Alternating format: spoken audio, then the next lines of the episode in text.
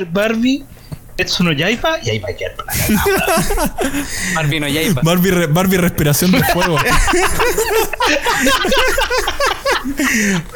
Oye, ¿qué tal chicos? Bienvenidos a un nuevo episodio de Dos Red Beat. Estamos junto Oye, a. Max Metaru, a Tenecan y por supuesto estamos hablando de Isekais de Barbie. Oh, claro, por supuesto. Y dígame, El tema del momento. dígame, ¿cuál es? Un día vamos a hacer un episodio de Dorevit de las mejores OST de juegos de Barbie. Lo prometo. Decir. Número uno. Número uno. Sé que haya decir, como hoy día, un, día vamos, un día vamos a tener cada uno una botella de tequila y vamos a ver una película de Barbie y vamos a jugar un drinking game. en vivo y en directo. Oh, démosle, démosle. Veamos quién muere de veneno. ¿Quién se intoxica Veamos quién se cura el COVID primero.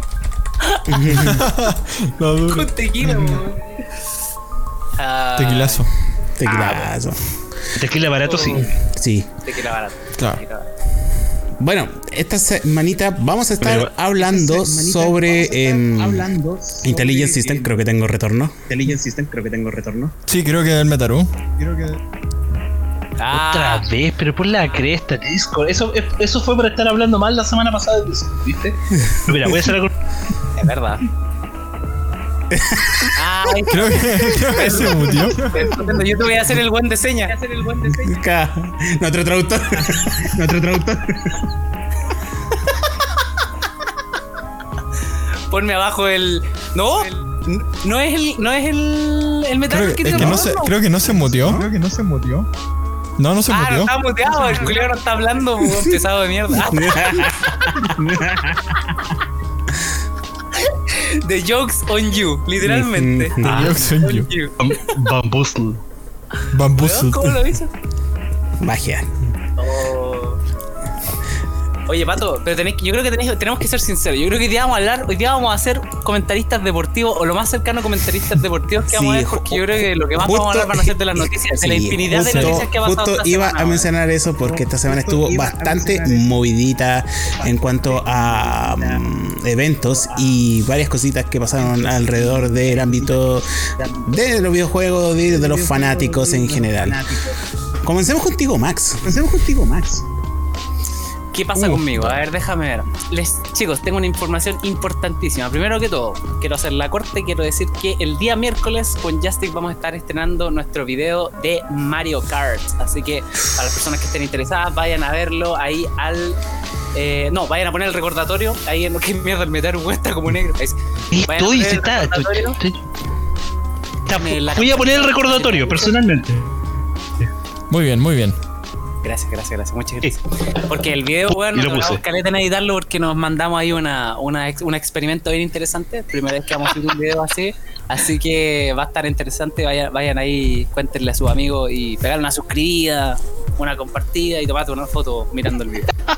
Después, eh, ustedes sabían, chicos, que el 21 de julio, si no me equivoco, del año 1000, no, 21 de febrero, perdón, del año 1987 salía el primer The Legend of Zelda en las tiendas de Japón. Para la Famicom Disk System, nada más y nada menos, cabrón. Yo no. Celebramos, celebramos el 21 de febrero. Bueno, técnicamente en, en, Oc- en Occidente no, porque acá llegó después. Si es que llegó, creo que no llegó. De hecho, creo que llegaron los otros. Pero es una bonita fecha porque hace 35 años que dio inicio la hermosa leyenda que conocemos como la leyenda de Zelda. Así que, mm, bueno, yo creo que vamos, a ahondar un poquito más en lo que Nintendo nos, nos ofreció por estos hermosos 35 años.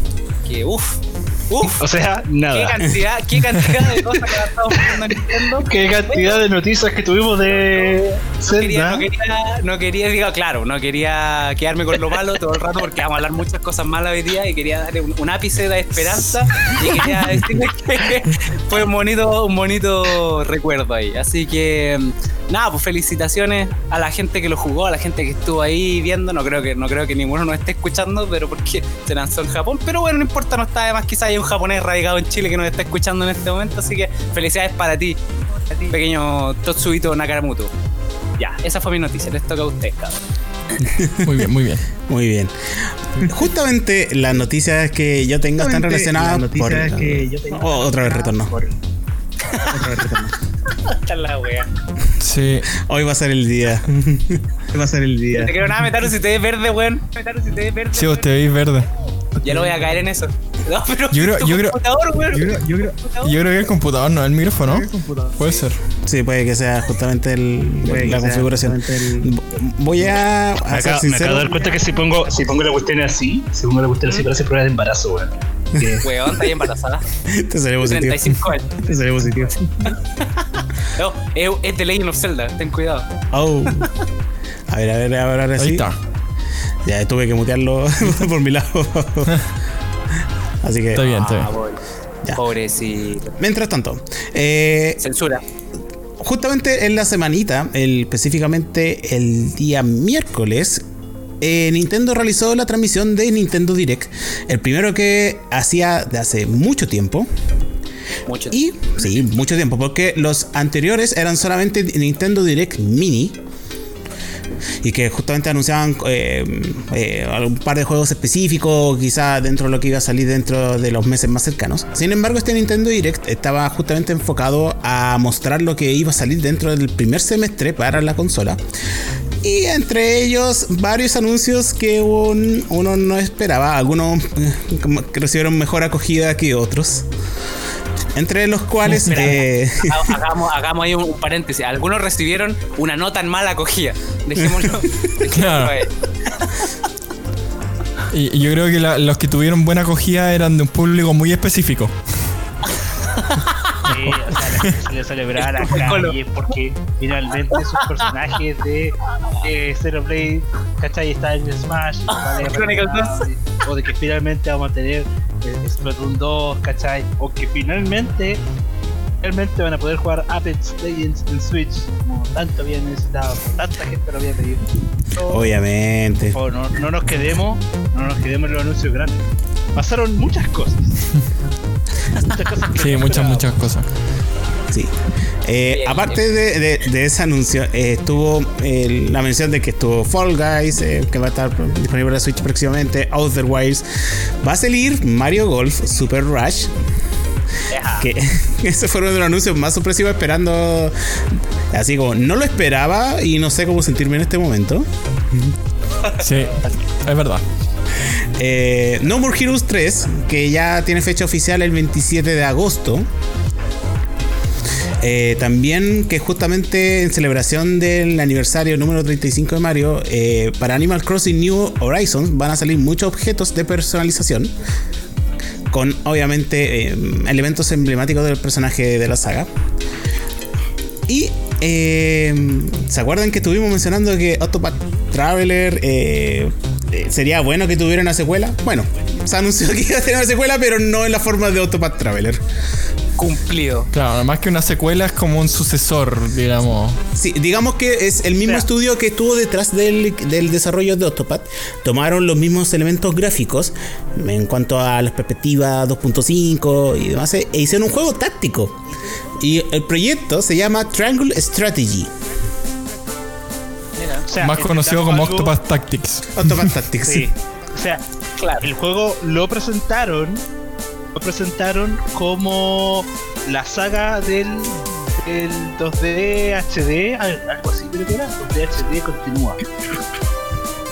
Claro. Así yo, Oye. así yo leí que lo presentaron. Oye, pero Ahora- siento, siento ahí, ahí, ahí entre paréntesis, siento que hay como una especie de, de avance cronológico a través como de, de, de repente de las épocas de los RPG. ¿Será, será que después tendrán como la intención de hacer algo más como RPG de acción? Pues como que igual queda abierta esa pregunta, porque claro, es como que de repente el Octopath es como más de SNES, ponte tú, y este es como más referencia de, de, de Play 1, digamos, con el Tactics. Eh, de repente O también sea- tiene como algo de, de Fire Emblem, ¿o no? O sea, los O sea, géneros tácticos ha, ha estado desde hace mucho tiempo. Sí, hay que recordar que Ogre Battle, Sí, por po. ejemplo, tiene ese mismo, mismo método y es de Super Nintendo. Así que eh, son distintos O sea, el tipos mismo de Fire Emblem RPGs. es de. O sea, el Mm. Fire Emblem es de NES, ¿cachai? Pero igual al, al Sí, el final Fire Emblem es de NES. de que yo creo que lo que hicieron es que consideraban que con Octopath Traveler el JRPG puro de por sí ya lo hicieron, lo hicieron to- todo lo que podían explorar en torno a lo clásico, clásico del espectro del RPG, lo hicieron en Octopath. Entonces lo más natural era tratar de enfrentar que aquí lo único que está consolidado, yo creo, la forma en que lo presentaron, es la presentación gráfica. ¿Cachai? Claro. Estamos viendo que el juego literalmente se ve como Octopath Traveler, pero dentro de un contexto de RPG táctico. Claro, y, y- y es una historia distinta, es un universo distinto. Solamente rescatan Oye, el entre- aspecto en- gráfico en cuanto a que es- se, se vea cartonesco, se podría decir. Sí, muy entre paréntesis, creo que se. Por lo si la, no- la gente no cacha, sacaron una demo en la Switch. Sí. Porque aparentemente lo que quieren hacer es como un poco lo que decíamos del Hades, de que como que haya Ah, un con- constante feedback de la Retroalimentación. comunidad. Sí, Retroalimentación. justamente iba a mencionar eso, gracias Tenecan, de que eh, está disponible una demo que nosotros lo jugamos el día miércoles en Catando Juegos, y se encuentra disponible el video en YouTube si lo quieren revisar. Y eh, para la gente que juega el, el título, va a tener la posibilidad en unos meses más de recibir una encuesta para indicar qué cosas le gustaron, qué cosas no, y con eso tomarlo como retroalimentación la compañía para ver qué aspectos deben ir mejorando del mismo título. El es puede decir, no me gusta el arte. No, no, no. O sea, mira, no es el primer juego de Switch que hace eso, porque el- este juego de robots que sacaron la Switch también hicieron lo mismo. También eh, tiraron una demo y le ofrecieron a la gente la oportunidad de registrarse y después participar de una encuesta para dar feedback. Ahora, tú, Pato, que tú lo jugaste, a mí, a mí se me olvidó, la verdad, yo tengo que bajar la demo. Me acordé que está la demo del Bravely Default. Esa bajé, Mm, tengo que ujú. hacer después. Tú que jugaste la demo, ¿qué te pareció la música? Hay una la consolidación de lo que presentaron en torno al Octopath Traveler ahora en este Mira, me gustaría decir Iron. que sí, pero en realidad eh, el- la demo no, no se sintió que estuviera tan enfocado en la música, sino que en las mismas mecánicas de combate. Mm. Como que en cuanto a, en aspecto musical una- no, no- no tiene como el- la misma sensación de que oh, es genial. Quizá porque obviamente no, no- como no nos enfrentamos a ningún jefe, no tenía como esa sensación épica y es una batalla normal. Pero aún así, el- a, a nivel táctico, eh, a mí me encantó. En cuanto al, a, a estructura de combate, Mecánica. eh, sí, a mecánica, de que exploran justamente con, con diversos personajes los distintos aspe- aspectos que tienen justamente los juegos tácticos. Mm, pensar claro. cada movimiento más que como derechamente mira ahí, ahí la voy a probar en realidad justo yo ahora Sí, eh, eh, eh, justamente la idea de la demo es que cada uno se lleve su impresión, pero eh, eh, para mí el proyecto va súper bien encaminado con respecto al, al sistema de combate. Espero que la, la mecánica narrativa sea mejor explorada, porque solamente tuvimos una- un atisbo de que eh, a medida que tú vayas tomando decisiones van afectando la ramificación de las decisiones que, van, eh, que se van generando y por lo mismo se van afectando los personajes que puedes encontrar dentro del juego. Entonces, ca- cada, decisión involucra que tu party va a ir variando. Eso yo encuentro más rescatable. Sí, lamentablemente va a ser uno de esos juegos donde te va a dar mucha lástima darle eso a decirle no no quiero darte agua hombre sediento porque necesito conseguir ese personaje claro. si claro, no lo eh, hago tengo que empezar todo el juego de Sí, nuevo eh, eh, es que justa- justamente se balancea la- las decisiones en, según los tres reinos que existen. Entonces cada decisión como que te va acercando más a la postura del reino. Claro.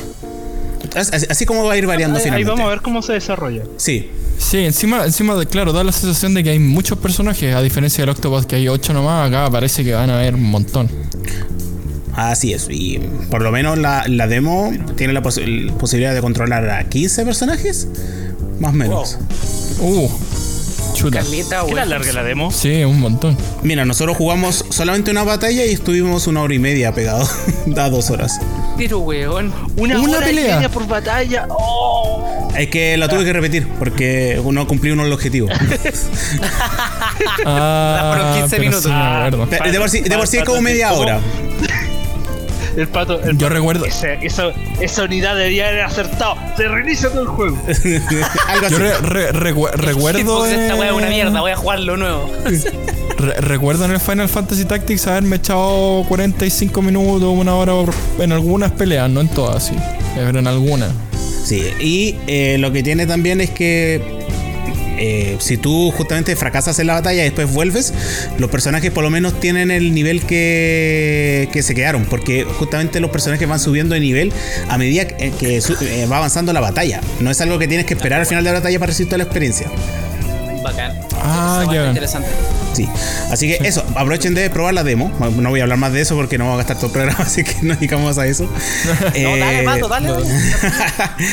y eh, por lo menos tiene un par de batallas y lo van a encontrar bastante divertido, así que ojalá le puedan dar una oportunidad y si les gusta, genial. Eh, siento que cumple el propósito que, que está todo lo demás. Si no, pueden ver la, la demo que nosotros realizamos en streaming y ahí pueden ya sacar sus propias conclusiones.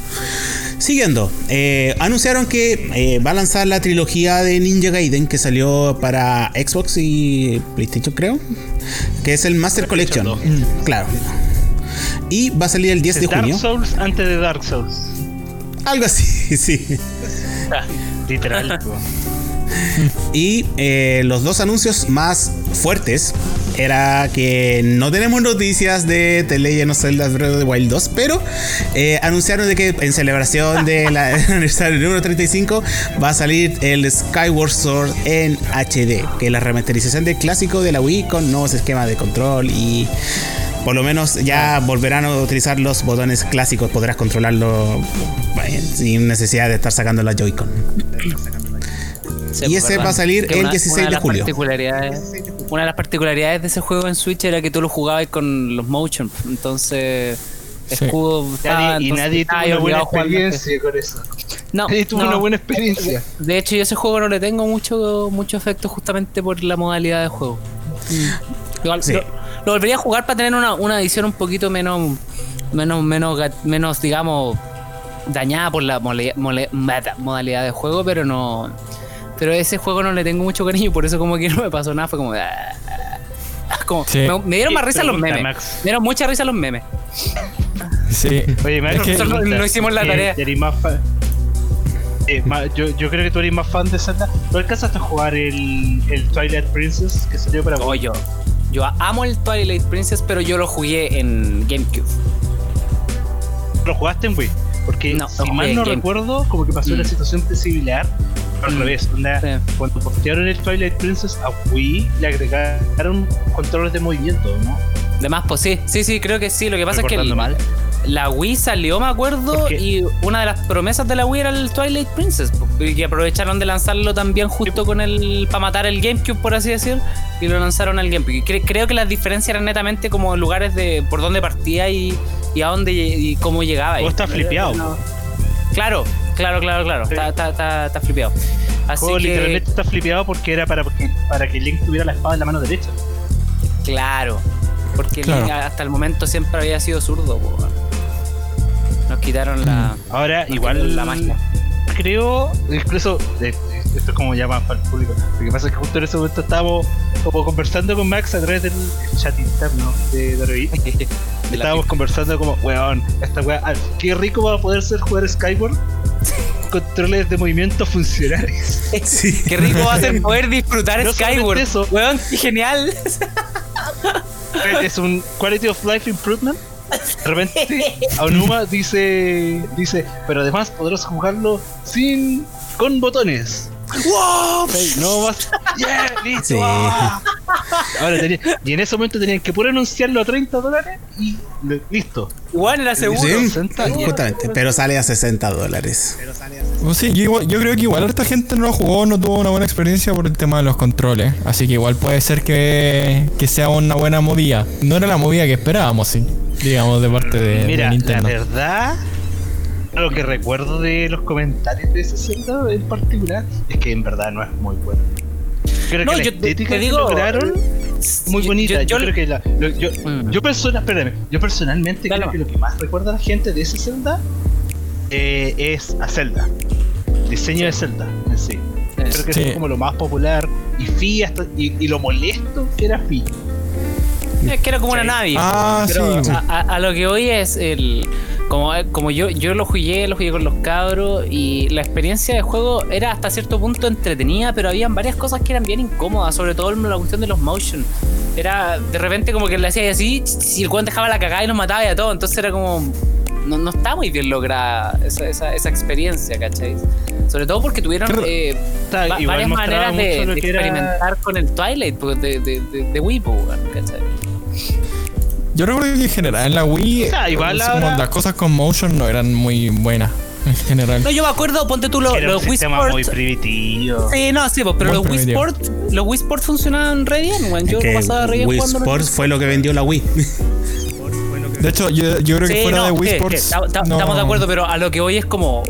No está todo mal aprovechado. No, no, la- pero- las pero- cosas que trataron de Claro. implementar un poquito Sí. a la fuerza por, por, por aprovechar el sistema no están bien. Yo, yo creo Pero que con- justamente sí, yo creo que justamente no tuvieron el tiempo suficiente para pulir el, el sistema y quedaron muy encima dentro de lo que ofrecía la, la Wii, porque aparte tenía que tener compatibilidad con el primer eh, el, con el primer control de la Wii, porque creo que estaba pensado con el Motion Plus el el, el Skyward Sword. Entonces, por Yo ahí creo que como los que los que con salvan de esa. Los que salvan de esa control, igual son los, los Mario Galaxy. Eso yo lo he jugado y son los encuentro muy buenos. También, sí. Pero- Mario también, Galaxy también. no depende tanto de control de movimiento. No, claro, sí depende, no, no, No más del de nunchuk. Mm. Sí. Sí, no, no, sí, es verdad. Bueno, de- dentro de todo. que y- al final del día, Mm. o sea, o sea, es que al final del día es como, por ejemplo, cuando como lo que trataron de hacer con el con Metroid Prime, trataron de ponerle control de movimiento y no funcionó tan bien, pues. Al final, el hecho de que el Skyward Sword aparezca ahora con la opción para no jugar con motion, bueno, igual por un lado responde al hecho para que la gente no puede jugar en la Switch Lite, Claro. Por un lado, y por el otro también porque en realidad ellos están conscientes de que el sistema de control de movimiento no fue precisamente un selling point del juego. Sí. El juego era un Zelda y la gente lo jugó porque era un Zelda. ¿Cachai? Y la experiencia, Sí. el gameplay en sí fue el óptimo y nos y nos dejó una. Y por eso mucha gente derechamente no lo jugó. Ahora con esto lo que se asegura en realidad es que, de que el Que la motion gente que, claro, motion, que desertó de la, la, gente wea. lo pruebe, Sí. pruebe, se decepcione y lo guarde y lo siga jugando normalmente como debería jugar. Sí, yo, sí, yo creo que cuando, cuando tenía este tipo de cosas que tienen una posibilidad de que a la gente, no sé, no le vaya a gustar o le vaya a entorpecer su manera de jugar, tenéis que tener una un plan B, ¿cachai? Y bueno, yo creo que la gracia de haberlo sacado en Switch, la gracia de haberlo sacado en Switch eh, va, pucha, ojalá reencantar a la gente que lo, lo jugó y no lo, y no lo terminó, ¿cachai? Y a la gente, bueno, y- y claro, no, obviamente, estoy. Insisto, yo estoy tratando de ver la agua positiva porque estoy igual de enchuchado de usted, weón. Pero, no, pero no, no, no, no, no quiero, no quiero absorberme por eso. No quiero que esta weá se, convierta PR en el círculo negro, weón. El círculo negro, weón. Así yo estoy como en el, en el gris. Oye, No si Nintendo no, nos va. Nintendo no nos va a auspiciar, así que voy a hablar lo que queréis. No, No. porque, weón, te lo, te lo digo, Digan- te lo digo. digan cosas feas. No, no, no se puede, ya me voy. Mira, No, yo, no, mira, yo, no, yo, yo no soy. yo no tiene que defender la wea. fanático. No, claro, pero en el fondo tratemos de buscarle la weá buena. Pues en el fondo vamos a quedar todos enojados después. no soy tan, wea, no pues. soy fa- no soy tan fanático y el viernes estábamos metal y ahí en la luna nos va a matar. Ya, Eso, eso es, es información confidencial, Metaru Julia. Te va a llegar una. Yo una no firmé ninguna NDA, ¿cachai? Un, un CCDcista. entraste a la wea y, y tu cara está registrada y tu cara es tu firma, weón. No te diste cuenta, weón. Firmé los términos y condiciones cuando accedí a comer esas papitas. Y Claro, tú llegaste, parpadeaste y el parpadeo era un sí. Y digo, ah. Oye, no, pero bueno, aparte de Zelda, también se anunció lo que realmente quizá yo, yo voy a ser siempre honesto, yo creo que es lo que nadie realmente esperaba. Sí, eh, ese justamente lo voy a guardar para el final. Voy a terminar de, de resumir lo, que, mismo, la- sí, lo que pasó en la transmisión. Que eh, anunciaron Samurai Warrior 5, eh, se anunció Famicom Detective Club, los, los dos eh, títulos que salieron en su momento en Japón, ahora se va a estar disponible en, en América. Y eh, además salió, va a salir Miiverse, que es lo que el título del Street Pass que estaba disponible para los que tenían 3DS. Además va a salir un DLC o va a salir un pase de expansión para Hyrule Warriors, la era del cataclismo. Y finalmente, lo que sí fue el gran bombazo es el anuncio de Splatoon 3. Piribibi. Sí. Pi, pi, piri. Sí, yo creo que es el gran ganador. Sí. Sí. Sí. Sí, sí. Por algo lo dejaron para todo- el final todo- también. Sí, por algo lo dejaron para el final. Tienes razón. Yo creo que la internet colectiva pudo escuchar el grito de alegría de Leto. Juan, yo lo tengo grabado. Yo lo tengo grabado, me dio taquicardia. Yo lo tengo me dio taquicardia cuando lo escuché. La gente, la gente cree que salió eh, eh, los desastres que había en calle de la calle era porque ganó el Colo Colo y no No, bueno, es que la gente se en la calle a celebrar Splatoon 3. Yo personalmente, mira, la, eh, la pregunta más grande que existía como en todas las comunidades de Splatoon hasta el día de hoy era en Splatoon 3. ¿Cuándo? ¿Dónde? Mm. ¿Dónde está? ¿Qué pasa? Y bueno, se venían todos los rumores de que lo iban a anunciar para la, no sé, pues, para la Switch Pro o algo por el estilo. Finalmente mm, le pusieron fecha. Ahora, que se ve bacán, o sea, es, eh, es Splatoon 3, pues, ¿cachai? Yo creo que van a haber muchos cambios, van a haber cosas entretenidas. Pero la fecha, como que ya fue el primer mal de frío. Pero igual él, él, él lo pasa lo mismo con el- la secuela del Octopus. Yo vi la fecha y fue como, pero weón, me está hueveando. ¿Para qué, para qué Es que anunciar está, to- está todo atrasado, po. Está todo atrasado. No pueden, no pueden anunciar cosas más cercanas porque no hay. Yo creo. Yo creo que Yo esa- creo, yo creo Ah, Eh, mira, es que lo que iba, lo que iba por donde iba yo es que más que nada que el miedo más grande de eh, la gente en este momento es lo que está pasando uno con Bayonetta, Metroid 4 buen punto. y con Breath of the Wild 2. ¿sí? Que sí, bueno, desde un punto de vista racional, COVID ha ralentizado todos los procesos de desarrollo, es entendible, pero ¿cuál es el problema? Que más que haberlo anunciado, es haberlo anunciado mucho antes de lo que deberían. Sí, Su. Final Ya, 7 anunciarlo- Remake. Exacto. Sí. Recordatorio que Su Final Cyberpunk. Fantasy VII Remake fue anunciado en 2015. Sí. 2015 y tuvieron fueron 5 años 5 años esperando es como o sea, ahora cla- no No entendieron Ahora- nada de Nada, StarCraft, no entendieron claro. nada de StarCraft 2 esos weones, no entendieron nada, nada, así nada, nada. Exactamente. nada. Sí, justamente el, eh, el Final como que se anunció el- al cierre del, del ciclo PlayStation 3 y al final salió al final del ciclo PlayStation 4. eh, como, Eh. ¿qué onda? Claro. Pero sí, eh, eh, la vieja táctica de vender humo, eh, lamentablemente. Lo que sí, igual, por lo, por lo menos es una fecha. Cinta. Sí, es una fecha que por lo menos compromete que ya va a salir el, el próximo año. Eh, ojalá dentro del primer semestre va- a tener ahí el anuncio fresco. Pero por lo menos se vio que está un poquito más avanzado que otros títulos que solamente anunciaron el título. igual eh, Sí, igual es importante mencionar que el equipo que está trabajando en Splatoon supuestamente es el mismo equipo que trabaja en Animal Crossing así Mm. que el hecho de ¿Ah, que sí? haya Ah. un progreso sí ah, el, el hecho de que haya un progreso en Splatoon 3 probablemente significa una de dos razones una de dos situaciones. Que va a haber mm, va a empezar a bajar el desarrollo de Animal Crossing o la- el desarrollo de contenido que en realidad eso es lo que está se está produciendo ahora. O derechamente vamos a tener una situación donde Nintendo tuvo que contratar más gente para poder potenciar ambos equipos ¿sí? que si tú te das cuenta Splatoon empezó su desarrollo de contenido a darle toda la máquina a Animal Crossing derechamente Mm. entonces yo creo que es complicado, siempre es una situación complicada tener a, dos- a un equipo trabajando en dos proyectos al mismo tiempo, que implica dividir tus recursos y eso nunca termina bien. Mm. Así que... No, mira, menos en este contexto. en, claro. en este contexto, que está todo ralentizado. Oye, pero tuvimos el direct. Eso fue bacán, hubo gente, probablemente la gente está contenta por eso. Y también tuvimos más eventos importantes esta semana. Sí, porque Sí. dentro de la misma semana se llevó a cabo la BlizzCon 2021 y también conocida como BlizzCon Line. Y en donde realizaron varios anuncios. El Metaru es el tío pesado. El Metaru es el tío que le importa la weá que le vaya a contar el culeo te lo va a menospreciar igual. No, pero- No, pero- pero pero igual. este- esto es súper menospreciable. reír. Esto Sí. es súper menospreciable. Yo sí. O sea, igual no, igual es que- sé por qué no estáis red, igual sé por qué no estáis red. pero BlizzCon, BlizzCon fue muy buena, pero no porque. Fue bueno por las razones equivocadas. Gente llegando a la claro, claro, claro.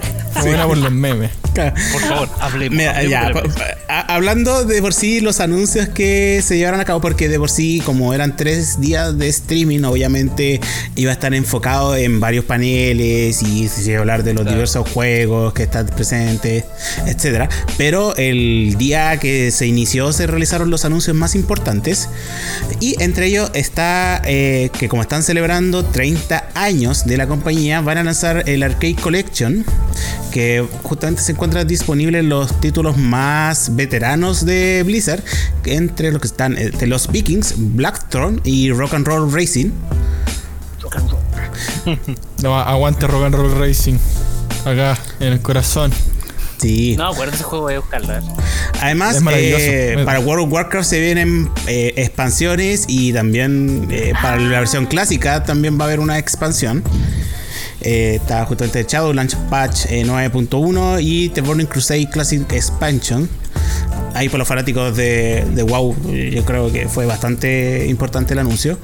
Hearthstone también se viene con nuevas expansiones. Tal- decíamos que Hearthstone es actualmente la- el título que le da El de caballito comer de a- batalla. sí, el caballito de batalla. Caballito de batalla. Y por lo, por lo mismo le dieron fuerte al contenido que y se dio soy- bastante. Nada más que yo soy el pesado, ¿cachai? No, pero. Y eh, dentro de las celebraciones, lo más importante están los dos anuncios relacionados con Diablo.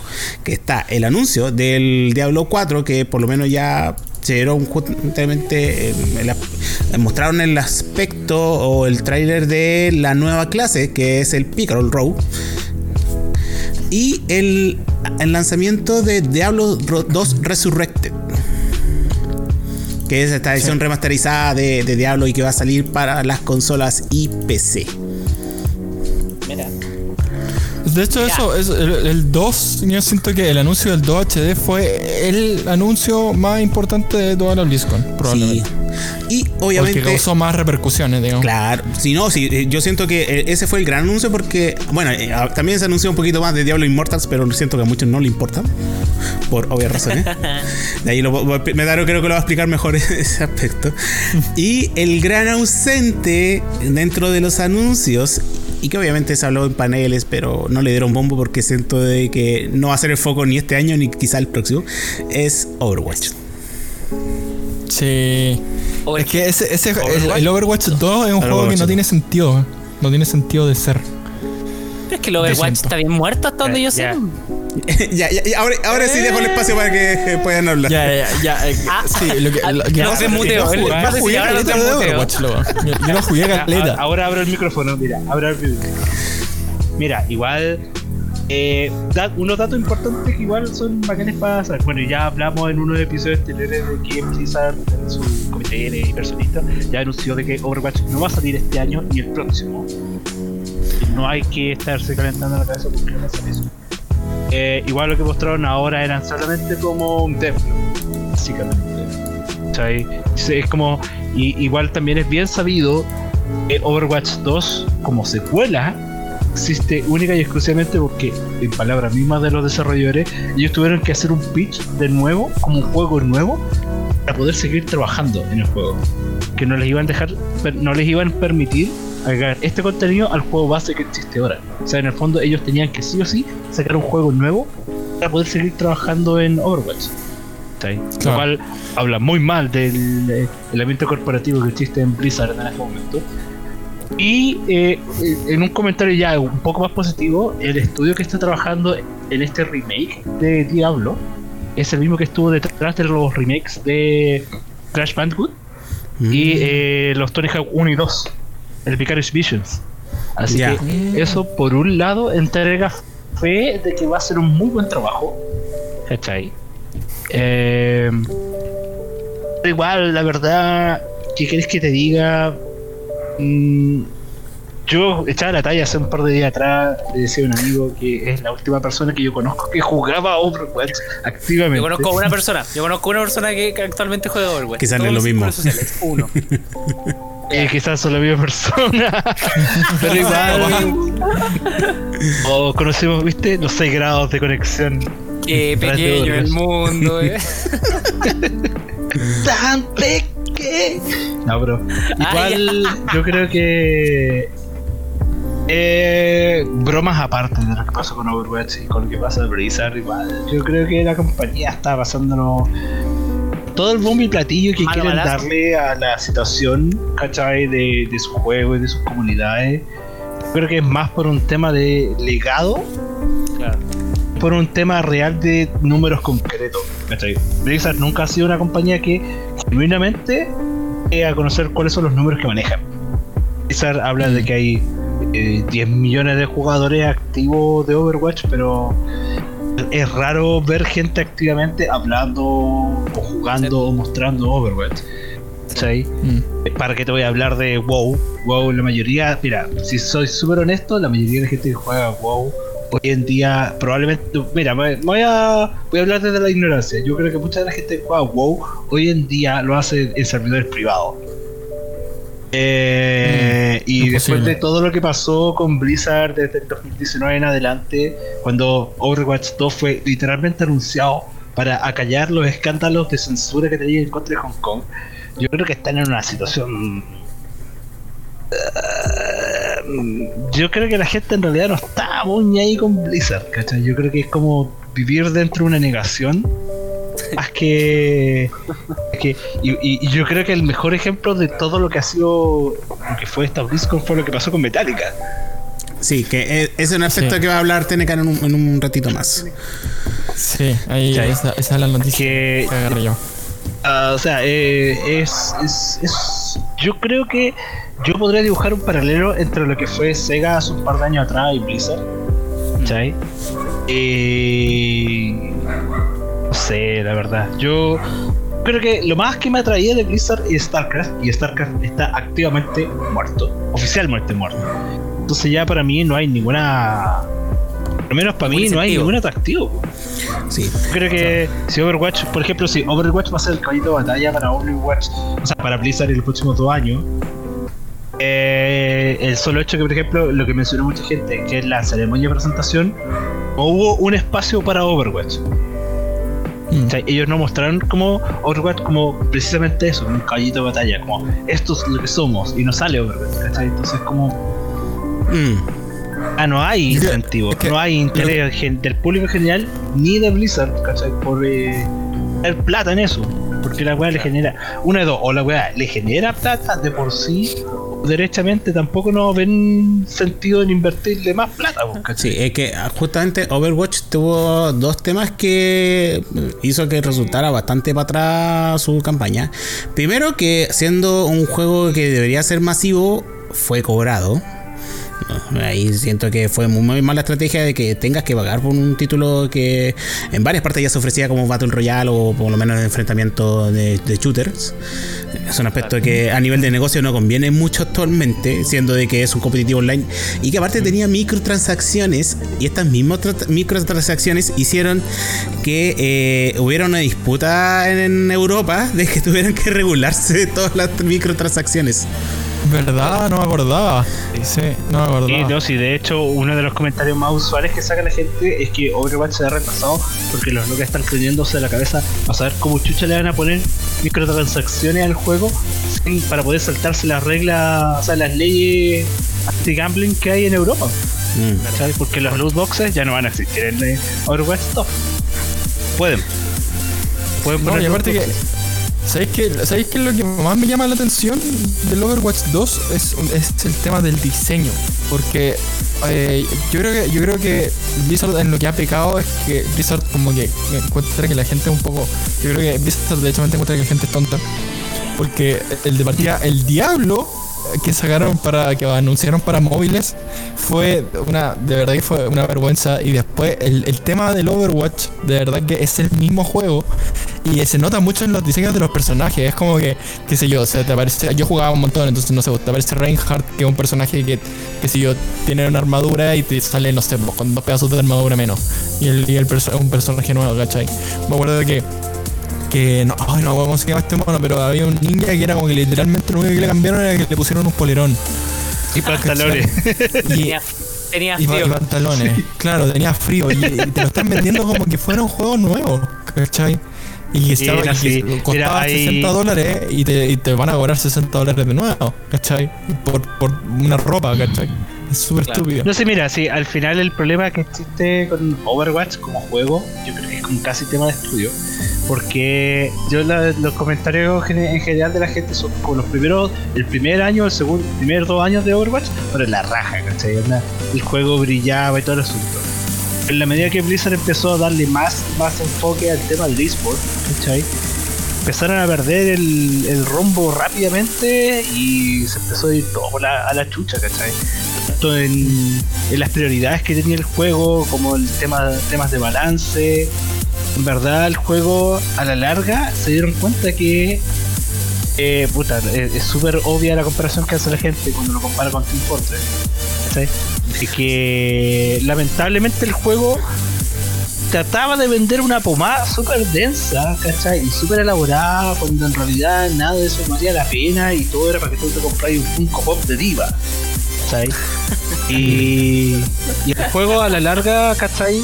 Prendió en, esa, en ese mes inicial que Blizzard invirtió millonadas de plata en marketing. ¿cachai? Yo no sé si ustedes se acuerdan, porque la- la- el poder del marketing que tenía Blizzard era gigantesco. Yo no sé si ustedes se acuerdan que, por ejemplo, había publicidad cuando salió la última expansión de StarCraft 2, había publicidad en las micros de StarCraft. Sí. Sí, po. Uh, ¿Cachai? Yo vi había, había yo, publicidad. yo creo que también. De Overwatch había también. A Sí, yo creo que todos los. Mira, a lo mejor Pato puede hablar más de eso, pero todos los medios que tenían cierto grado de acercamiento al mundo de los videojuegos, ya sean grandes o chicos, tuvieron a alguien de Blizzard que se les acercó a pedirles que hablaran de Overwatch. Mira. O sea, a- hubieron, yo no sé si hubieron eventos de prensa acá en Chile de Overwatch. A lo mejor sí, a eso ahí, ahí tú dices Sí, no. no, pues, sí, pero aparte de eso, fu- fue mucho el apoyo que recibió la comunidad, exclusivamente con el tema de los cosplays. Y eh, recordemos que mucho, mucha gente se dedicaba, que se dedicaba a hacer cosplay, fue lo primero que se dedicó a hacer y como que se quedó pegado con los cosplays de los personajes. Porque justamente eran Pues, emblemáticos. eh, eh, sí. Y, pero claro, al final fue un tema de que fue perdiendo carisma el juego, fue perdiendo apoyo de la comunidad. En parte porque justamente la gente que, eh, que lo había comprado en su momento eh, son gente que sencillamente lo juega un rato y después se va a, a otro juego. Sí, eh, siempre existe la circulación de, de juegos. Y fue muy poco la, la comunidad que se quedó entre la carencia Se de retuvo. actualizaciones y el hecho de que al final resultaba ser bastante repetitivo y otro- otros shooters te ofrecían mejor experiencia. no, aparte que Y normalmente. después se lo comió Fortnite. Sí, y normalmente, normalmente un juego de este tipo en el que te cobran de entrada, por lo general tiene algún modo de historia o algo para engancharte. y el Claro, es que justamente no lo dice uno, yo espe- espera más contenido, decir, oye, pero esto es todo el juego. Entonces como que siente que no es tan retribuible el gasto que se hizo. Pero aparte de eso, eh, Blizzard en su momento perdió mucha presencia, tal como el comentario de en, la com- en juegos competitivos. Recordemos que otro de los caballitos de batalla que tenía en su momento era el Heroes Storm, que hace dos años lo mató. Dijo, ya, no, aquí no hay más. O sea, el juego sigue en desarrollo, ¿cachai? Pero como que Sí, pero ya, sí, salió de ellos. toda escena competitiva. Dijeron, no, vamos a dar más apoyo a la escena competitiva. Pero es que, es que de nuevo, ¿cachai? el problema con Overwatch, eh, y, y es chistoso que hablemos de Overwatch en, en el 2021. Pero es simplemente el, el- el problema con Overwatch y con Blizzard es que una vez que lo adquirió Activision, definitivamente las prioridades de la compañía cambiaron drásticamente. Todo, esta, esta celebración de los 30 años de Overwatch, o sea, de Blizzard, ¿cachai? Es una celebración de probablemente los primeros 15 años donde sacaron Diablo 2, donde sacaron StarCraft, donde tenían Warcraft, ¿cachai? Todas esas cosas. Y si tú miráis la segunda mitad de, de Blizzard, ¿cachai? Activision Blizzard, ¿cachai? ¿Qué tenemos? Overwatch, o Immortal, ¿cachai? Hearthstone, Entonces, y StarCraft ya está muerto. StarCraft 3 está muerto. Eh, WoW está ahí. ¿cachai? Y como tú dijiste, lo que le da de comer a Blizzard en este momento es Hearthstone. ¿cachai? Claro. Hearthstone. Y Hearthstone era un derivativo, ¿cachai? Entonces no hay realmente un, un elemento concreto que tú puedas decir, wow, me encantan los, los 30 años de Blizzard, soy fan de Blizzard hace 30 años. Pero cuando tú veis que la Es reacción como, de la es como gente cuando. es, es más por el remake de Diablo 2, traer un clásico y actualizarlo, y con que al mismo tiempo la gente tiene miedo que esta weá no solamente sea mala, sino que retroactivamente mate Diablo 2 original, con lo que pasó con Warcraft. Es como que te dice mucho de, de- de- de- de que al final estos 30 años de celebración de Blizzard no son celebraciones de 30 años, sino que simplemente un tick más en el calendario. ¿Cachai? Porque no es realmente Mm. la compañía la que está. Mira, al final, BlizzCon lo que nos recuerda a todos es que lo que hace el juego, ¿cachai? Lo que crea el juego y lo que lo posiciona no es la compañía en sí, no es la compañía por sí sola, es la comunidad que se genera alrededor, ¿cachai? Blizzard sí, Mm. Blizzard le metió mucha plata a la comunidad. De hecho, toda la liga de Overwatch funciona porque Blizzard literalmente la mantiene. No porque la gente de afuera dice, wow, uy, cuando sea grande voy a jugar en la liga de Overwatch. No, ¿cachai? Tú tenés que pensar que cuando salió Overwatch, eh, la gente dijo, mató TF2, ¿cachai? Ya no existe la weá, jaja. Pero en realidad Overwatch estaba tratando de matar a League of Legends. ¿Cachai? No lo hizo. Definitivamente no, no estuvo ni cerca. No. Una porque había que pagar. No, y aparte que, que ahora está el Valorant también, que es bastante Aparte ahora parecido. está Valorant y Valorant se comió de nuevo ¿cachai? Y Valorant es gratis, incluso creo, ¿no? Sí. Entonces, Entonces, es como claro, el- nada que, nada que hacer. Eh, Por eso te digo, es como Overwatch es- está probablemente lleno de todos los problemas que Blizzard como compañía ha tenido en los últimos 15 años a nivel eh, a nivel creativo, a nivel de diseño, a nivel económico, a nivel de gameplay, ¿cachai?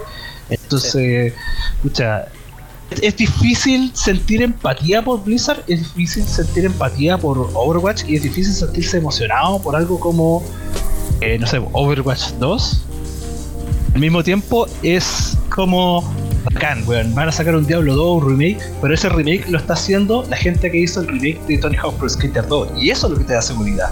No que lo está haciendo Sí. Blizzard. Entonces, como, pucha, 30 años, bacán, hermano. Nos vemos el próximo año. Esperemos que no vamos a tener que ver un clip de YouTube con todos los condoros que se van a dar, como el que va a hablar Telecan ahora en un ratito más.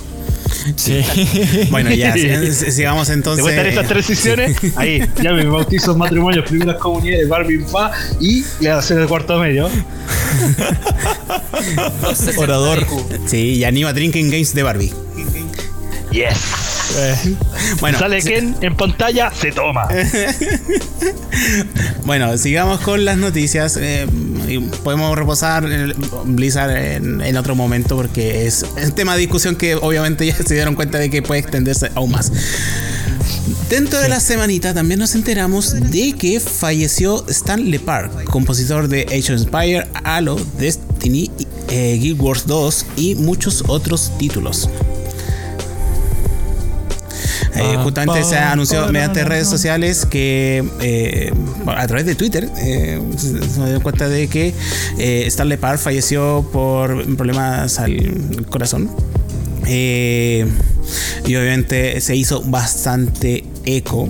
Eh, su trabajo tan reconocido por justamente títulos como Guild Wars 2, Halo Reach, Halo 2, Halo 3, Halo Wars, Destiny, Fable 2, Crimson Sky, Ah. Age of Empires 3, Asian Dynasty y Age of Mythologies.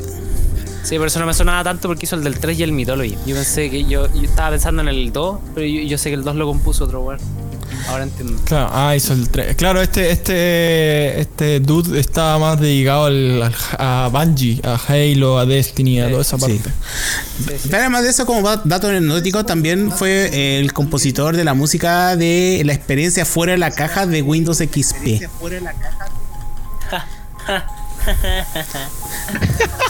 Da- el dato freak. Dato, Sí, dato, ese fue el dato freak. Dato curioso de de- Sí. Así que eso en realidad da pena cuando eh, pasan la etapa de los compositores, así que nuestras condolencias. Sí. Sí, no. to- toda la paña. Igual tenía su- sus años ya el hombre, ya, bueno, por lo que Sí. estoy. Bueno, seguimos contigo, Tenecan, ahora sí. Seguimos contigo, Tenecan, ahora Oye, hablando, hablando de un poco, vamos a, vamos a ir primero a lo, de la- lo que pasó en la BlizzCon también, porque esto, si bien no es, eh, bueno, pasó en la BlizzCon, no es netamente algo relacionado con los videojuegos, pero también tiene mucho que ver con Twitch, que sí es algo que está directamente relacionado con el mundo de los videojuegos. Y es que en la BlizzCon, eh, no sé si ahí tuvieron una pelada de cable, de una desconexión de la realidad, pero se les ocurrió contratar a Metallica para que tocaran en la BlizzCon, en el streaming. Porque claro, la, BlizzCon este año, como decíamos, fue digital. Y contrataron a una banda que además tiene sus controversias en cuanto a todo el tema del copyright porque hace muchos años demandaron a Napster eh, porque, bueno, en, su época igual Napster la verdad es que no era, no era un buen negocio tampoco porque básicamente era un servicio como Ares, la gente que recuerda Ares eh, o Torrent, ponte tú, en el que podíais descargar cosas gratis y sin ninguna consecuencia. Básicamente. ¿Población de riesgo? Y Dire- dire- directo en mi Población de riesgo. Calma, me voy a poner alcohol gel para seguir hablando. Directo en mi Sí, la adora. link, linking guion bajo park guion bajo namp guion bajo claro, viejo, en- mp3.mp3.mp3. MP3. Graba la radio. Tu exe. Claro. Pero, Pero por bueno. favor, por favor. Entonces contrataron a Metallica para tocar eh, en la BlizzCon y lo chistoso fue que, eh, si no me equivoco, ellos mismos de la BlizzCon, para la gente que estaba haciendo retransmisión en Twitch de la, de la misma BlizzCon, les habían dado la advertencia de que por favor no, o en este momento como que mutearan el stream cuando apareciera Metallica o que, qué sé yo, que nos dejaran de retransmitir. Y al final la decisión que tomaron fue de mutear el concierto y además le pusieron una especie de jingle. No sé si vieron el video, pero le pusieron una especie de jingle como de 8 bits, una cosa rarísima. Eso era música Eh, pasada. cosa- cosa- música corporativa. Claro, música envasada, música corporativa, cosa que da cuenta de lo que veníamos hablando un poco de, de la desconexión de Blizzard con la realidad, por un lado, y, y segundo, de todo el tema de- del estado de Twitch, ¿no? De todo el tema de, de cómo funciona el copyright y qué sé yo. Copyright. Porque yo creo que si hubieran hecho esto en YouTube, por ejemplo, lo que hace YouTube es que Claro, mientras tú estás streameando de repente no, no, no ocurren este tipo de cosas, pero después cuando queda el video, por ejemplo, lo que hacen es que, eh, qué sé yo, el record label agarra tu video y le pone ads y ellos se llevan la plata de, de- de- de- de- digamos, de la propaganda que ponen en tu video. Y eso, Claro, eh, eso, justamente se da por la tecnología que crearon en YouTube, que es el Content ID. Entonces, cuando identifican un tema, justamente en la parte que, que identifica el tema, te dice, oye, hay que entre esta sección y esta sección está este tema que lo tiene esta compañía, así que todos los AD se van para allá, a menos de que mutees esta parte. Pero la transmisión por lo menos no, no te lo vota a menos que sea plenamente abuso de, de copyright. Por lo general te deja pasar. Y es más, en- para los que vieron la transmisión a través de YouTube no tuvieron problemas para ver la presentación de Metallica. No, sí, Ah, de hecho, mira, el gran problema fue para la gente, fue para la gente que estaba retransmitiendo a BlizzCon. ¿Cachai? Que, como estábamos viendo la semana pasada, que había gente que retransmitió el concierto de, de Final Fantasy. de Final Fantasy. ¿Cachai? De Fantasy. Entonces Sí. lo que pasó, lo que Y pasó la- que fue que esta decisión la tomaron desde, desde, desde la BlizzCon, digamos. Eh, desde que, de que, ok, en Twitch, como Twitch funciona de esta manera que es bien abusiva en cuanto al copyright y al, y al DMCA, el Digital Millennium Copyright Act, eh, como a modo de protección de la gente que estaba retransmitiendo, decidieron mutear a Metallica.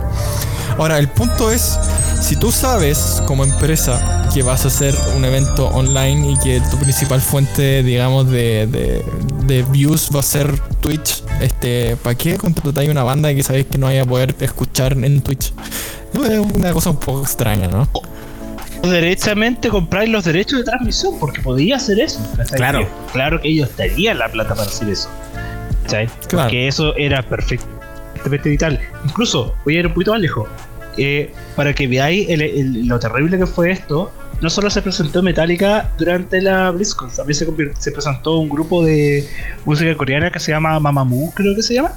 Y que ellos, ¿Ya? los fans, como que literalmente se enteraron en ese momento porque nadie las anunció. ¿Cachai? Ah, Yo- Tuvieron que salir después a dar gracias de que BlizzCon le hubiera dado la oportunidad y fue como, bueno, onda, yo buscando el, el, el video de Metallica por la BlizzCon y literalmente todo el mundo agradeciendo, weón, y pasándose el dato que se están presentando. ¿Cachai? Qué Entonces es como... Sí, es, es muy raro. mm, Es muy raro. Sí. Oye, gracias por seguirnos, ONF. Ahí, en la notificación. Muchas gracias. Y también se presentó el mismo día de la BlizzCon, creo que eh, Christian Nine, que para muchos lo conocen como el personaje que, que personificó a Hodor en Game of Thrones. Hold Ah, sí, pues hizo un DJ set, ¿no? Sí. Fue el inicio del streaming. Inicio del Ok. Bueno, y mi segunda noticia, Nunca vi Game a of menos, a Thrones. menos de que, que- queda, queda algo que hablar de lo de Metallica. Qué bueno, o- qué bueno por ti, guacho. No, nada, me encuentro raro como lo dijiste tú, así como con la otra banda, pero hay que, yo creo que va de- muy de la mano con respecto a lo que dijiste, que es que está desconectado de la realidad de una manera un poquito Sí. Bruja. Ah, bueno, sí, sí, podríamos profundizar un poco en el tema de, de por qué fue además polémico, digamos, todo el tema de la demanda de Metallica contra Napster y por qué mucha gente creía que esto como que les, les llegaba como, un- como karma, por decirlo de alguna forma, por haber hecho esa demanda hace tanto tiempo, pero bueno. Círculo de la vida, hermano. Sí. todo, todo se paga en Eh, vida, dicen por ahí. Sí, pero bueno, de repente esas discusiones para otro día. Y eh, la segunda noticia que queríamos comentar es que hoy día Daft Punk se separó, que si bien no, está tampoco tan, tan, tan, tan relacionado al mundo de los vide- videojuegos, sí está muy relacionado al tema de la nostalgia de años como los 70 y los 80, mu- mucha música sintetizada y por ahí. A muchos de nosotros de nuestra generación también nos afectó bastante la noticia. Es que fue muy de improviso igual, aunque como decís tú, los cabros hace rato no venían sacando, creo que el último, la última weá propia que sacaron fue el 2000, no sé si 2013. Fue con el Random Access Memory. Sí, Random creo- Access, creo claro, que hace es del poco- 2013. Pero Sí, lo que pasa sí, es que creo otras que cosas se- habían sido como colaboraciones. Sí, habían hecho varias colaboraciones con The Weeknd, que es una que es el artista del momento, digamos. Eh, y habían hecho, eh, creo que habían sacado la banda sonora del Tron Legacy, que ellos participaron en la banda sonora, creo que la sacaron Tron remasterizado Legacy, hace sí. poco. Sí, el del Pero- 2020. Sacaron Para- como la versión completa de la banda sonora de Tron Legacy. El 2020. Ahora, sí. eh, igual yo era de esas personas que decía, no, tranquilo hermano, si 2027 va a venir Daft Punk a Chile, yo sé que no vinieron en el 2017, vinieron en el 2007 a Chile, van a venir el 2017, no vinieron, pero no importa, van a venir el 2027 porque ellos se presentan cada 10 años, van a venir, yo sé que van a venir. Cuando me enteré de esta noticia fue como al brigio, weón, pensar Ouch. que están del 93. Sí. Igual, mira, yo sé, yo sé que el último proyecto que les queda, o por lo menos si es que no está listo ya, es la banda sonora de la secuela de Tron Legacy. Ese cayó. Fue Puta la wea. Pero estamos hablando de una wea seria, vos tenés por la chucha. La mierda, matáis toda la seriedad del asunto. está, que me Ya, pero mira, mira, voy a, voy a, voy a solidarizar, voy a, voy a, solidarizar con Telecan. Tucum. Oli. He vuelto. Pero puta, este culiado va a quedar la cagar la transmisión. Puta que son, weón, por la chucha.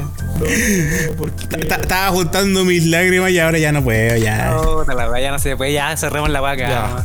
Pero bueno, Qué, inteligente. terminada la sección de noticias. Sonó la alarma de Tenecan, dice. No la alarma tiene campo. Sí, Oh, sí. Puta la wea. Eh, sí, esos son Oye, todas ¿y no va a noticias de volver semana. Sí. Ah, ¿hay más? Yo lo, lo- yo lo creo No, no, no, no, que no no. Yo lo, cre- ¿Ah? Yo lo creo capaz. Bueno, Bueno, esas fueron las noticias de, de la semanita y obviamente. No, pero, pero dentro de todo hay que, hay que destacar que si bien estos cabros como que no han, no han mantenido una, una carrera musical tan activa, podríamos decir, a, a través de los años, se han tomado varios, varios tiempos, se han tomado varios, varios años. No, pero, de- pero estamos acá, pues estamos acá. de, de hiato y toda la cuestión, los cabros fueron parte bien importante, sobre todo para, para nuestras generaciones, porque en el 93 sacaron su primer su primer álbum, ¿cachai? Y yo me acuerdo de lo escuchado en la radio, weón, camino al colegio, ¿cachai? Onda, a ese, a ese nivel. Sí, Entonces- Daft Punk siempre tuvo una presencia fuerte desde que salieron. Eh, con Around the World fue uno de los temas que más pegó inicialmente. Y después cuando sacaron el disco Discovery. Sí. Sí, es que esa cuestión fue, fue una magia, digamos, de, de, de, de- de que MTV también estaba en la época muy fuerte. Sí, Sí. verdad, verdad. Y, y todo el tema, creo, creo que se había, se había explorado un poco el tema de hacer, digamos, videos narrativos que uno detrás de otro contaba una historia completa, pero Daft Punk se fue al chancho, además que le metieron una estética de anime que era algo nuevo Sí. para la época. Era como más o menos lo que se había atrevido, a- había atrevido a hacer Linkin Park, ¿te acordás con el video de Nam? Sí, eh, eh, eh, Sí. Claro, es que justamente Era- eh, la mayoría estaba aprovechando de hacer eh, estas historias continuas, pero derechamente eh, Daft Punk cuando hizo el proyecto Interstellar 5555, eh, derechamente hizo una película con todo el disco. Sí. Es una película. Sí. Tenían una, una manera No. bien, bien potente de mandar mensajes no solo a través de la música, sino de la parte audiovisual. Y esa cuestión es... Incluso si, la- si no han visto el video del epílogo, vayan a verlo porque a pesar de De todo lo poco que dura, a, a pesar de lo poco que quiere decir, dice caleta, ¿cachai? Las tomas, eh, la manera en que expresan el final, la manera en que se entiende un final, la manera en que una persona, no sé, po, ve el, el final de una forma y la otra la ve de otra, es una cuestión súper interesante, weón. Sí, es muy, que justamente el- aprovecharon la película que hicieron en el 2006, que es Electroma, y que tenía esta parte de- del epílogo. Pero claro, de- para entregar el mensaje, decir, oh, ¿sabéis qué? Eh, esto está pasando. Y, y uno ve la película, que los que conocían la película era como, oh, subieron epílogo, por algo será. Y claro, después que cuando ya pone la fecha y con el triangulito, eh, y ahí uno ya le toma el peso de la situación de que, oh, se está separando. Después ya fue confirmada la noticia. Cuando, de haber subido el video. Yo creo que una de las cosas más destacables de Daft Punk es que eh, tenían te- er- eran maestros de las dualidades, porque Sí, de partida te- tenían, tenían todo este tema de que la música era muy sencilla, pero tal como dice Max, a pesar de lo sencilla que era, era, era muy, estaba muy bien pensada. Era, era, tenía, tenía, tenía capas de introspección y de, de- de pensamientos que eran mucho más profundos. Y por otro lado también los tipos eran tenían toda esta influencia retro claramente que destacaba mucho en la música, pero a la vez eran súper innovadores. Entonces, claro, todo el tiempo eran una, y bueno, también era una banda de un estilo muy específico, digamos, que al final el último disco un poco de funk, un poco de electrónico. Eh, pero a la vez le gustaba a todo el mundo. Entonces lo que decíamos lo que decíamos un poco antes de- del stream era que le gustaba a la gente que escucha rock, le gustaba a la gente que escucha jazz, le gustaba a la gente que escucha funk, RB, todo. ¿Cachai? Entonces de verdad que era, era, eran increíbles. Sí, A mí me gustó mucho el hecho de que en Twitter eh, hubo gente que empezó como a desconstruir los temas más ampliados de Daft Punk. Y fue como la gente como, wow, así es como construyeron ese tema, ¿cachai? Como Around the World, hay un tweet que como que acá el, de construir el sample mix que hicieron para hacer Around the World. Como que igual. Sí, o sea, en el fondo tú puedes disfrutarlo sin darte cuenta de origen, pero en el fondo, como mencionaba alguien, bueno, e- era hacer música con música. ¿Cachai? Y era bacán, o sea, yo creo que los mejores momentos de Daft Punk es Daft Punk on Zero, sacando Get Lucky, Around the World, ¿cachai? Eh, puta, ¿para qué vamos a mencionar cu- qué- cuánta gente dedicó, ¿cachai? Something about Daft. Punk. yo recuerdo en los carretes del, de esos carretes culiados pencas del colegio que se bailaba Daft Punk, po, weón. Sobre todo el One, One More Ah, Time. ¿quién, hermano, hermano, ¿quién, quién no? ¿Quién- ¿Quién no? ¿Quién no dedicó Something About Us? Eso- ese es como. Ese es como Recuerdos sé, de Vietnam. como- Recuerdos de Vietnam. Recuerdos de Vietnam. Voy, Sí. voy a desconectar para eso. Recuerdo que un compañero quedó No. echado toda la canción porque uno de los compañeros que tenía eh, en ese momento en la U eh, lo ponía todo el día, todos los días. Y que un momento que ya le, le, le batió, le batió el tema y no, no quería saber nada más. Pero imagina, imagínate cómo fue. Imagínate. eh, Random Access Memory salió en 2013. Eso implica que el 2013 fue el año de Get Lucky. Claro. Get Lucky Sí. estaba en todos lados. En todos Hay lados. una, hay, hay una, una, una barrita que te muestra el- el- la actividad de Daft Punk y sale que el 2014 fue el año donde más se escuchó Daft Punk en toda su carrera. Daft Punk. Tipo. Daft. Punk. Tiene que ver, Sí. Tiene, que ver con el, con el tema que estás hablando tú. De hecho. Only Daft. Sí, Pero igual. A la... Olvidar. Sí. Pero igual a la larga. ¿Sabes qué? Mira, no voy a ser tan Barça como declarar mi fan de Daft Punk. Pero sí, eh, sí fui una de las pocas personas que vio Electroma. Eh, y, y, y sí me gustó la banda sonora de Tron Legacy. Pero. Lo saco disclaimer. Pero igual mí es brígido pensar que empezamos a llegar a esos momentos de cierres de.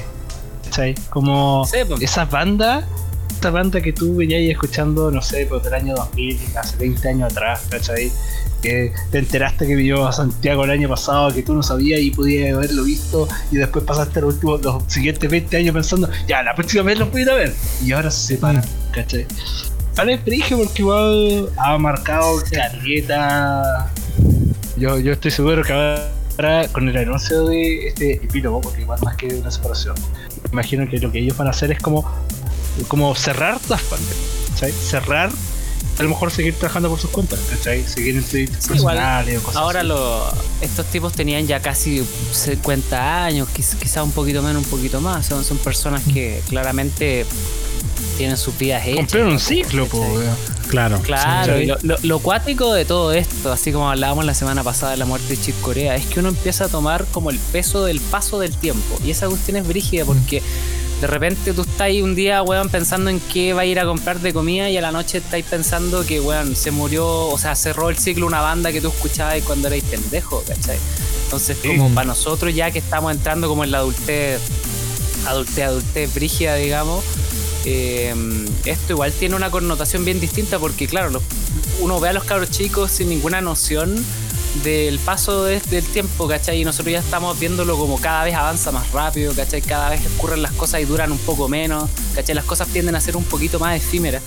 Y te das cuenta de que los exponentes, los grandes exponentes que significaron cosas para ti, eh, o ni siquiera ser tan fanático como dijo el. Yo, yo tampoco soy fanático de Daft Punk, ¿cachai? Y, y no soy muy fanático de muchas cosas en general, pero darme cuenta de este tipo de cosas me hace pensar como, uy, ¿en qué, en qué estamos? ¿cachai? ¿Cuáles son los grandes exponentes de ahora? ¿Qué es lo que está pasando ahora? Yo no tengo muy, muy claras esas cuestiones, ¿cachai? Yo estoy medio encerrado en mi mundo. Ah, tú me mencionáis que, tú me mencionáis que ellos están haciendo colaboraciones con The Weeknd. Para mí The Weeknd es solamente el gift del Claro. así como yo buscando la salida, yo buscando a mi mamá por el supermercado y eso para Claro. mí es. O cuando salía cuando te aparecían así con no sé pues, en, en ese entonces, en ese tiempo cuando uno usaba Tinder y te parecía que todos tenían la misma canción de The Weeknd en su perfil de Tinder, ¿cachai?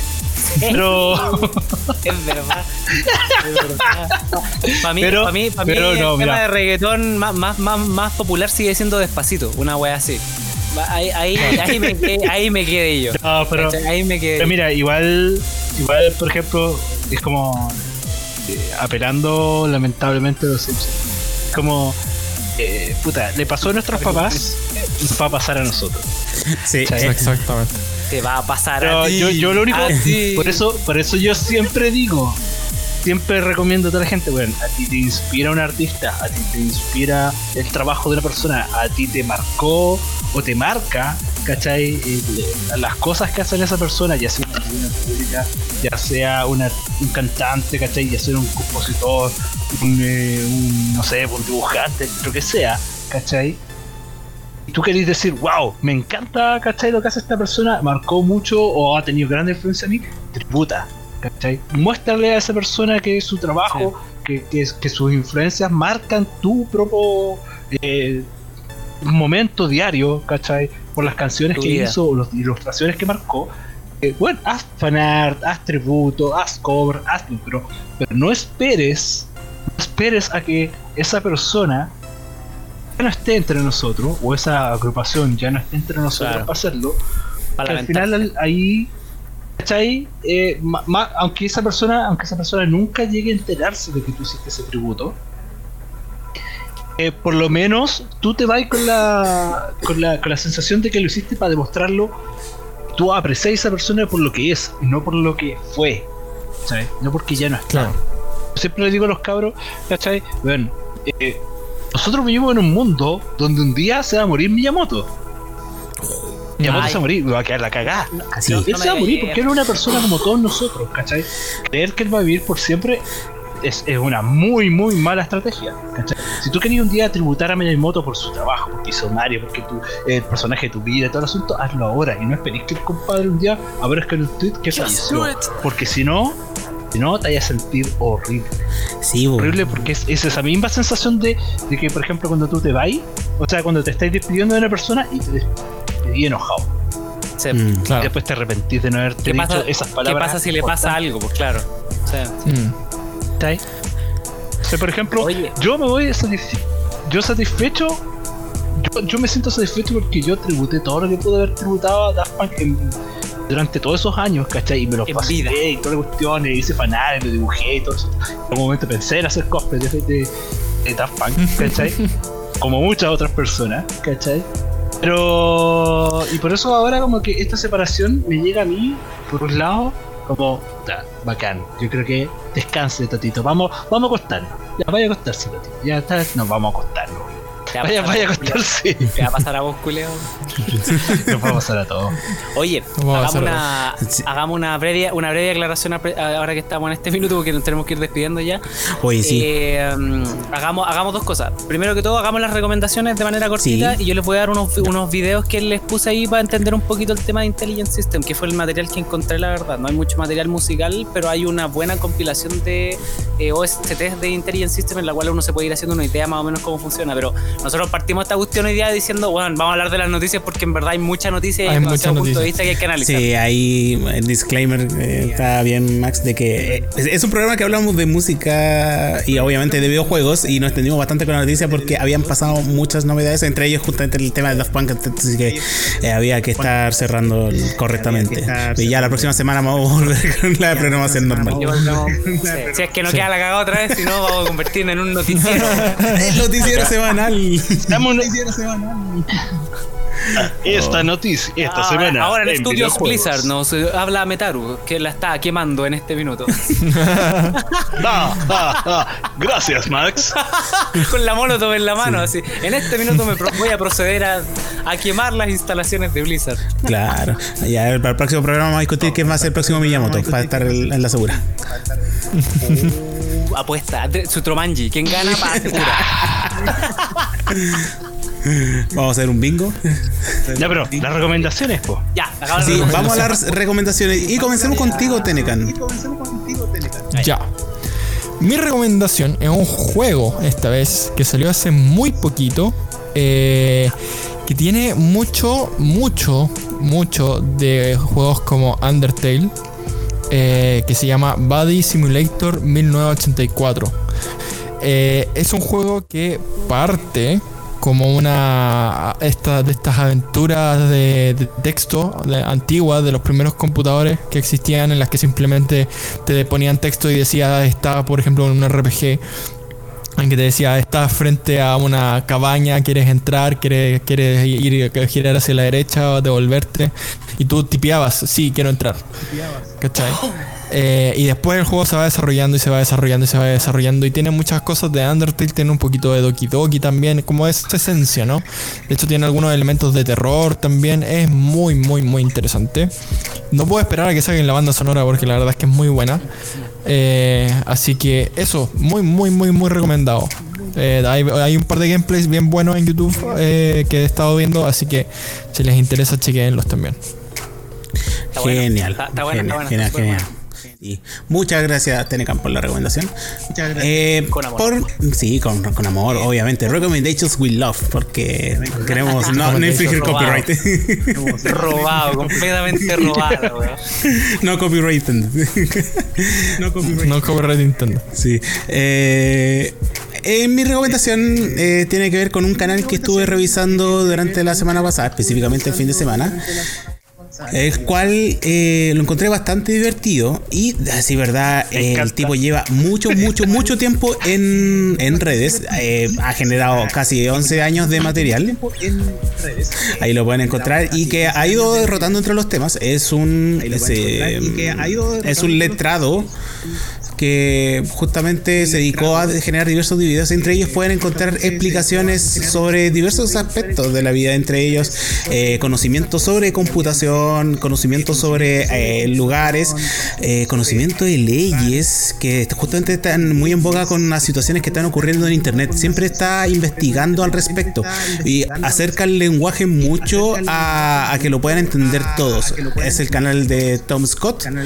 Es eh, un tipo que explica bastante bien todas las situaciones y, a- y como digo, eh, denle una vuelta al material porque a mí me sirvió bastante para entender algunas cositas que vamos a estar trabajando con el proyecto de Paua.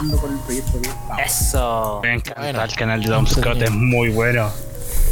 Del, el del, por ejemplo, el que explica cómo funcionan las distintas políticas de como sponsorship. Sí, Sí, muy bueno. Y se pega unos palos muy buenos también. Claro, y eh, aplica entre ironía en, en las cosas, comedia oscura, comedia británica y eh, obviamente explicaciones sencillas. Sí, Claro. hace- Lo hace llamativo. Sí, hay, hay, hay mucho de humor británico en el contenido que él presenta y es un humor súper miserable y, y- pero entretenido. Está bueno, está bueno Es como para verlo con la familia. Es, es un canal que tu mamá podría ver. Justamente. Y se va a entretener. Gracias, gracias Patito por tu recomendación con amor. Y seguimos contigo, Max. Muy bueno. Ya, yo les quiero recomendar eh, un canal que se llama Nintendo World Report TV.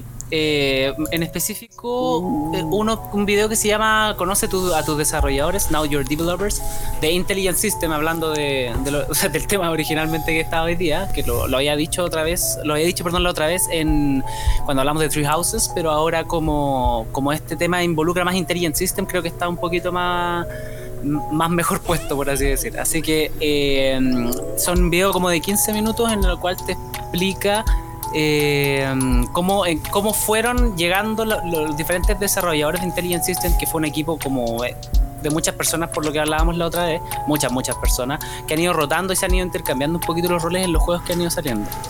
Así que está súper interesante y tienen más noticias sobre Nintendo también. Ahora, para, para, para aprovechar que estamos hablando de Intelligent System, eh, hay unos videos bien interesantes que son de diferentes personas, pero no por eso no los puse acá como para poder recomendar un canal, que es eh, evolución de Paper Mario, evolución de Fire Emblem, evolución de eh, um, WarioWare, que los estaba mirando delante, están súper interesantes ver cómo, cómo eh, evoluciona no solamente la gráfica, sino los modos de pelea, ¿cachai? El primer Wario era una cuestión totalmente distinta a lo que empezó a hacer después, como por ahí por la altura del, del, del 64 empezó a hacer como más de minijuegos, ¿cachai? Así que está súper, súper interesante para los que les interesa el tema de Intelligent System, que es una, una empresa bien interesante que ha ido demostrando una evolución en el tiempo bien bien, bien cuática. Así que Sí. para aprovechar que, era el tema principal, les recomiendo ahí que, que busquen un poquito en YouTube. Hay caleta de información sobre lo, sobre la evolución de Intelligent System. Así que eso, ahí lo haga- bien recomendadito. Sí, y aparte están involucrados Bueno, en varios juegos que son importantes inclusive para los fanáticos, así que obviamente es una compañía bastante importante. Sí, ya, cerremos entonces para que, para que vayamos a comer. Sí, Sí. ahí nos No extendimos bastante en, en esta ocasión y agradecemos enormemente a todos por habernos visto a través de Twitch. Recuerden que Don Revit es un programa dedicado a hablar sobre videojuegos y también a hablar sobre la música de videojuegos, así que estamos dentro del contenido. Aún así, eh, se salió un poquito de la norma que no dedicamos tantas noticias, pero la situación lo ameritaba. Así que, de nuevo, muchas gracias a todos. Muchas gracias, Max. Muchas gracias, Metaru. Muchas gracias, Tenecan. Soy Snow. Recuerden que estamos eh, los días lunes a contar de las 8 y, 8 y media y hasta las 10. Estábamos hablando justamente en el programa de Revit.